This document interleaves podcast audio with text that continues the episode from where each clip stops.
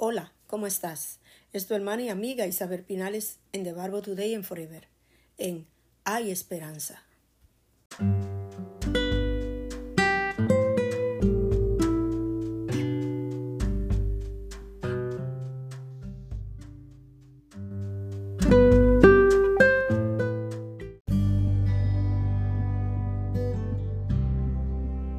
En Hay Esperanza.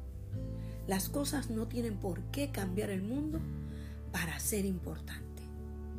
Y déjenme decirle que nosotros como seres humanos intentamos cambiar a las personas para que sean como nosotros deseamos.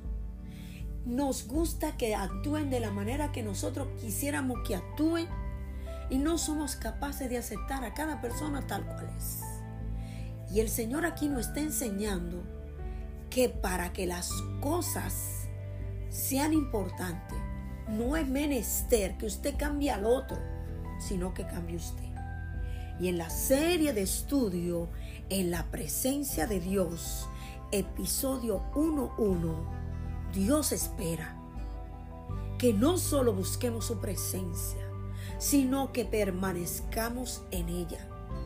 En el Salmo 27, del 1 al 4, hay una historia preciosa en donde el salmista dice que es mejor estar un día en la casa del Señor que mil fuera de ella. Y eso es lo que en la presencia de Dios el Señor nos invita hoy. A estar en su presencia, a gustar de su presencia, a buscar de su presencia. Y es una decisión que parte de nuestro corazón. Es un anhelo que debe estar en el corazón suyo y en el corazón mío. Dios lo quiere y lo desea así. Él espera y quiere que tú y yo deseemos como niños recién nacidos la leche no adulterada. Pero somos usted y yo quienes determinamos caminar en la presencia y permanecer en ella. En la presencia de Dios y permanecer en ella. Somos usted y yo quienes decidimos dar ese paso. Por eso las cosas no tienen por qué cambiar el mundo para ser importante, sino usted y yo hacemos la diferencia cuando decidimos tener nuestro corazón adherido, pegado a la vid, al pámpano que es nuestro Padre, y así permanecer en su presencia. No es algo de buenas a primera, no es algo que hoy empieza y termina ahí mismo, es un proceso de día a día, paso a paso, porque demanda renuncia en nuestro mundo interior para darle el primer lugar al Señor. Es darle paso en nuestro interior a que habite la presencia, la preeminencia de nuestro Señor, para que de nuestro interior corran ríos de agua viva que traspasen los montes y los de afuera puedan ver el transformado cuerpo espiritual que tú y yo anhelamos tener en Cristo Jesús.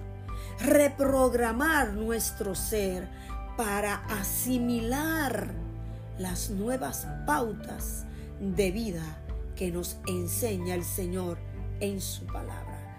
Asimilar, prepararnos, gustar, buscar, para así poder estar en la presencia de Dios y gustar de lo que en ella vamos a ver y vamos a conocer. En Salmo 139, 7 dice de la manera siguiente, ¿a dónde me iré de tu presencia? ¿O a dónde huiré de tu presencia?